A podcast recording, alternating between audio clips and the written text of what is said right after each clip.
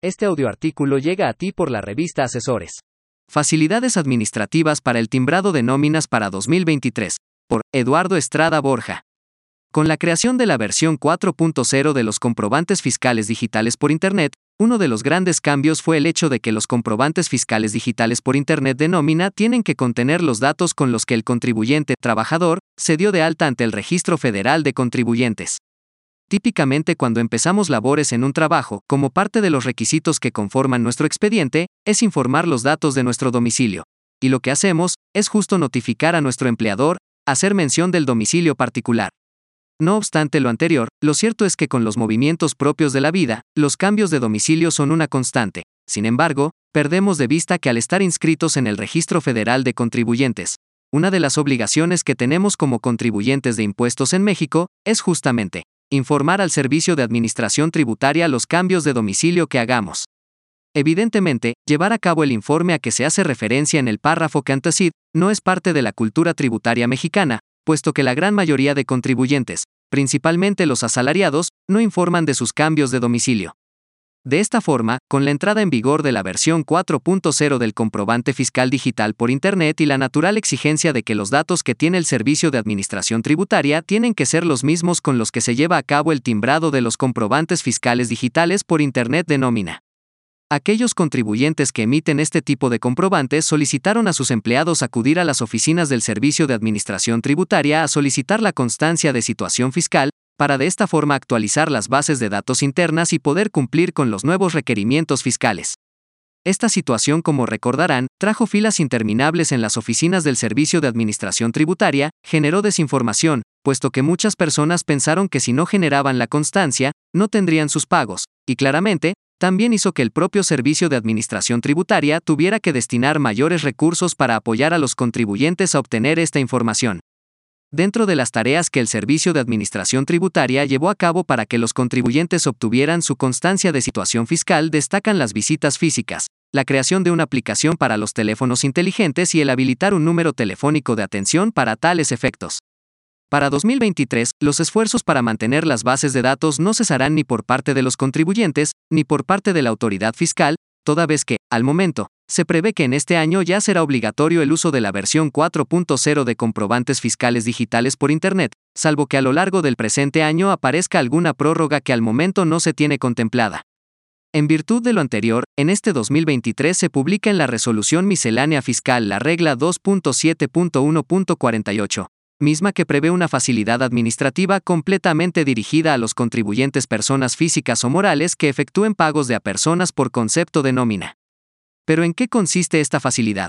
Pues bien, los contribuyentes de referencia podrán solicitar a la autoridad fiscal a través del portal del Servicio de Administración Tributaria www.sat.gov.mx la información relacionada con la inscripción en el Registro Federal de Contribuyentes de las personas a quienes les realizan los referidos pagos. Pero no todo termina ahí, existe una pequeña limitante para tales efectos, toda vez que la propia regla establece que para poder solicitar la información de referencia, es necesario que el solicitante, es decir, el patrón, haya efectuado pagos durante los últimos 12 meses a las personas respecto de las cuales solicita información.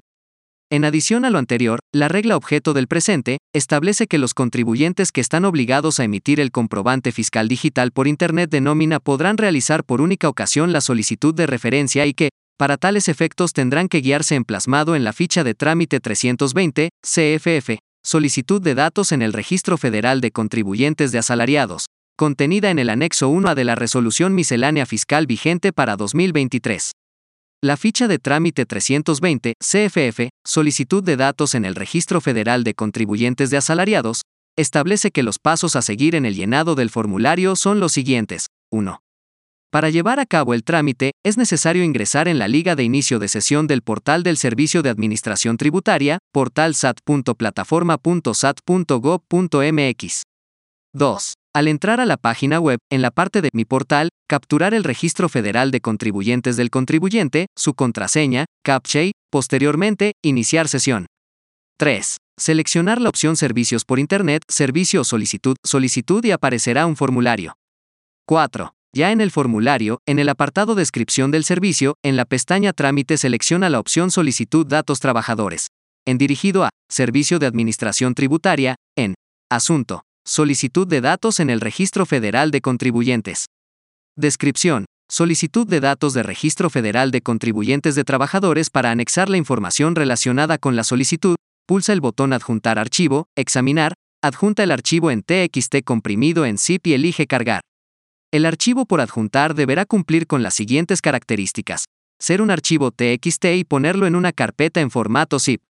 No contener tabuladores. Las letras únicamente se registrarán mayúsculas.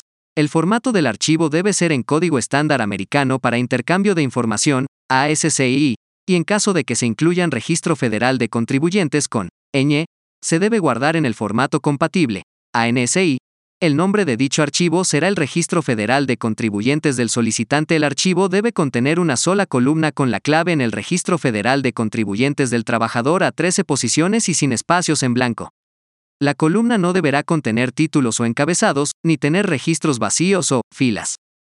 5. Al pulsar el botón Enviar, se generará el acuse de recepción que contiene el folio del trámite con el que puedes dar seguimiento a tu solicitud y de preferencia guárdalo para mayor facilidad.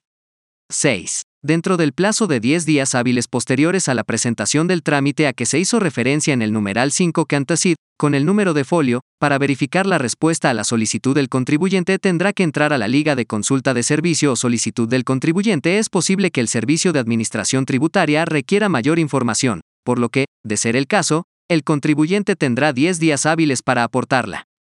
Si se excede el plazo antes mencionado, la solicitud se cancelará y se cerrará automáticamente por lo que será necesario ingresar nuevamente la solicitud. 7. Si la solicitud fue aceptada, se obtendrá un acuse de respuesta, se sugiere guardarlo.